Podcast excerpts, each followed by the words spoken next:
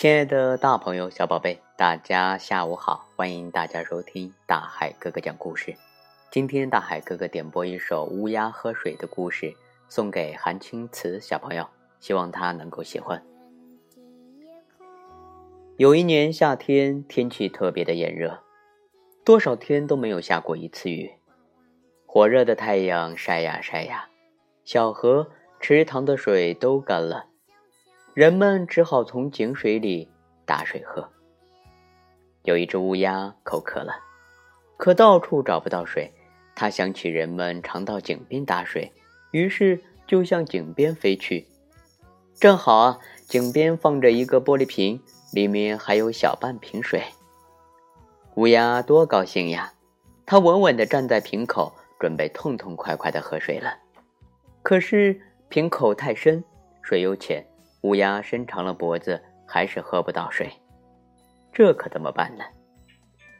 乌鸦想把玻璃瓶撞倒，这样就可以喝到水了。可是瓶子太重，乌鸦撞了好几次，瓶子一点儿都没晃动。面前就有水，可就是喝不着。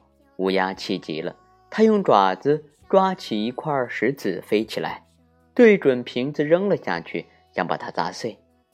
谁知道啊？石子不偏不倚，扑通一声落进了瓶子里。乌鸦连忙飞下来看，瓶子里的水一点儿都没破。可是聪明的乌鸦却发现了，瓶子里的水好像比刚才高了一点儿。这下我可有办法喝到水了。乌鸦高兴地想。乌鸦连忙用嘴衔起一块石子，再用爪子抓起一块，把两块石子都投进了瓶子里，水又升高了一些。但还是够不着。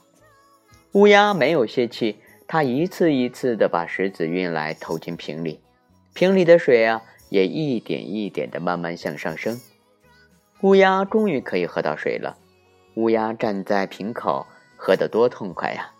它觉得这水特别的甘甜，特别解渴，因为这水是它动脑筋想办法才喝到的呀。好了。亲爱的大朋友、小宝贝，今天大海哥哥和大家分享的乌鸦喝水的故事到这里就要和大家说再见了。乌鸦是使用什么办法才喝到水的？亲爱的小朋友们，你们知道答案吗？如果你们知道的话，可以留言给大海哥哥。